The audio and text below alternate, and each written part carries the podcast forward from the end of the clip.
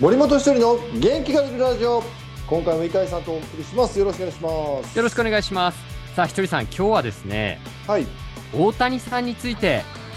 伺いたいと思います。大谷はい翔平選手ですけれども、まあ、エンゼルスからね、FA になっていて、去就が注目されていましたけれども、ドジャースに入団することが決まりました。10年総額7億ドル、日本円でおよそ1015億円。サッカーのリオネル・メッシを抜いてプロスポーツ史上世界最高額ということになりましたけれども、ひとりさん、まあはい本当に日本中が、それからアメリカ中が注目していた動向、ようやく決まりましたけれども、 うんすごいすごいですねすごいですすね。ごいとしか言いようがない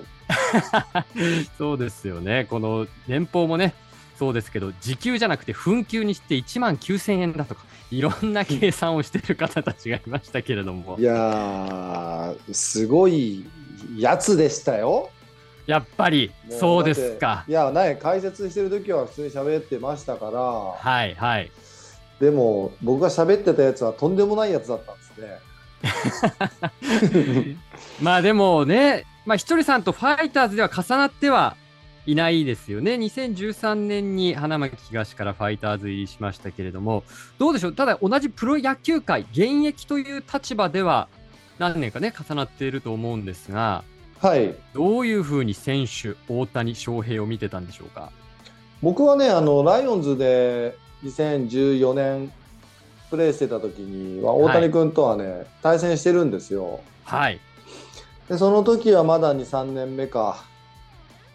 であの今みたいにねあのスイーパーとか曲がり球、はひねる曲がり球を武器にしてますけどうん。当時はねフォークの縦変化のねピッチャーだったんですよはい。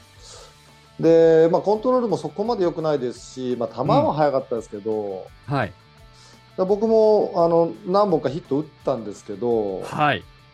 まあ、それにしても、あのーまあ、そこからですよねもうまっすぐフォークでなかなか勝てないって日本でそこからスライダーをはい。覚え出して、うん。でそれを極めてはい。もう多分ねあの辺からじゃないかなそのスライダーを極め出したの2015年16年あたりかな。はい。そこからはもうなんか見てても僕は解説者になりましたけど、もう手も足も出ないよう なもうなんかバッター圧倒してるイメージなんですけど、はいまあ、要は何が言いたいかというとその、まあ、ただすごいピッチャーになったっていうんじゃなくその意外とこうしっかりと課題とか壁にぶつかってそれをクリアして成長につなげてるそこの凄さですよね。そうですか。今ちょっと壁にぶつかってるっていうか、ここが課題なんだろうなっていうのは、ひとりさんなりに感じてる部分もあったわけですか。あその当時ねそのフォーク、うはい。だけじゃなかなかバッターが振ってくれないと。はい。でどうしてもフォークっていうのはストライクゾーン投げるボールじゃないんで基本的にははい。でそこを振ってくれないってなるとまっすぐしかないでまっすぐ1本だとやっぱりやられるっていうのを感じて、そこからこうスライダーを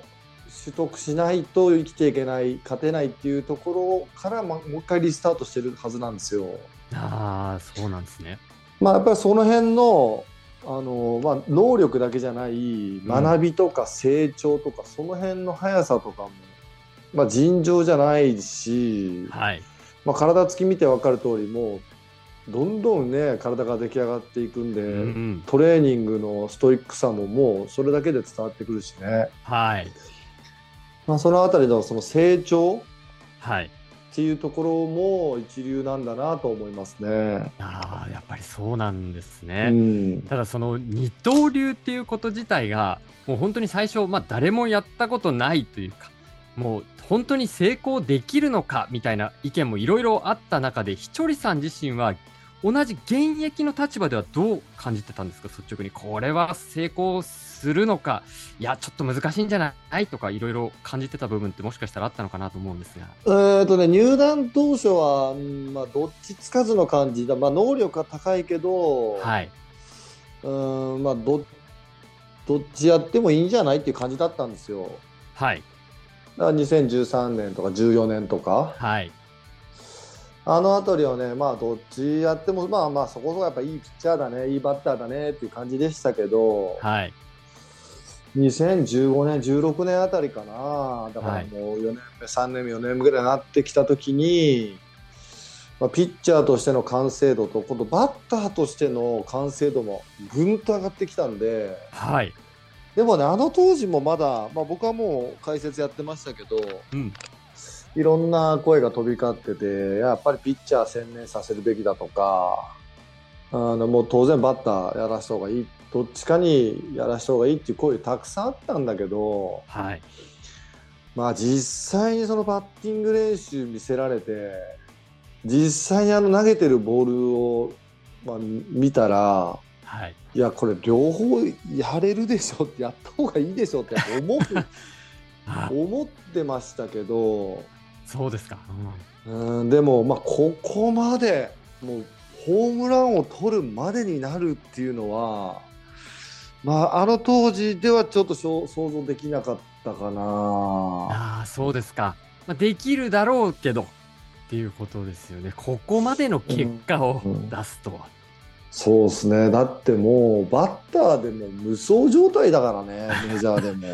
本当そうですよね。まあでもい言ってもねあのあれですよ大谷選手って行った当時は、はい。結構苦しんだんですよねオープン戦とか、開幕当初。はい。で足上げるのやめてノーステップにして動くボールに対応してでもねノーステップだとねまたこれパワーが伝わりづらいんだけど、はいそこの課題もねトレーニングしてパワーつけてクリアしちゃったしねうーん。もうどうすんのこれ もうドジャースドジャースってさすごい契約してもあまりにもすごい成績残したら、次もう宇宙行くしかないよね、もう。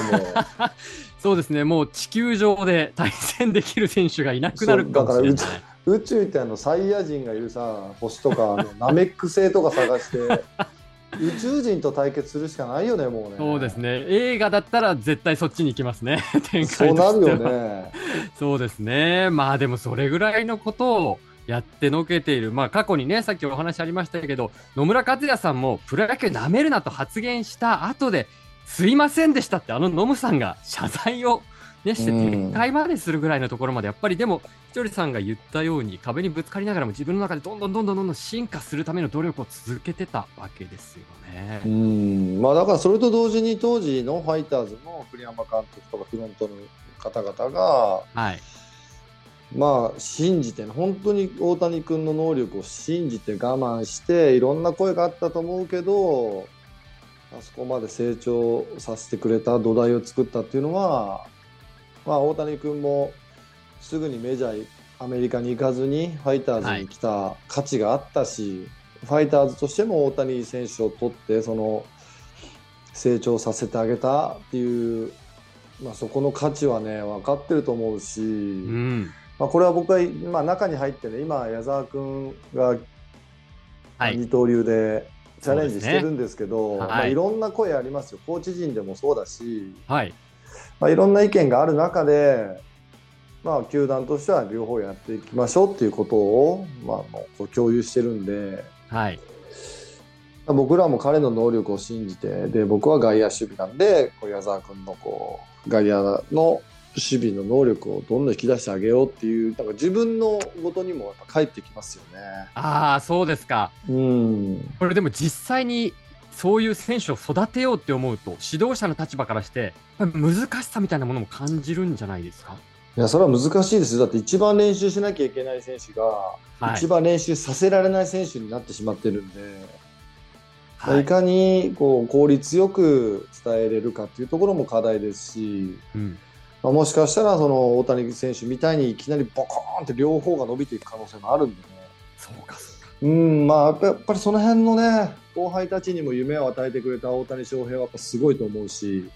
はいまあ、正直その移籍先がどこになるかってすごいみんなあのニュースになってましたけど僕はねい正直、まあ、ドジャーあドジャースなんだと思ったけど、はい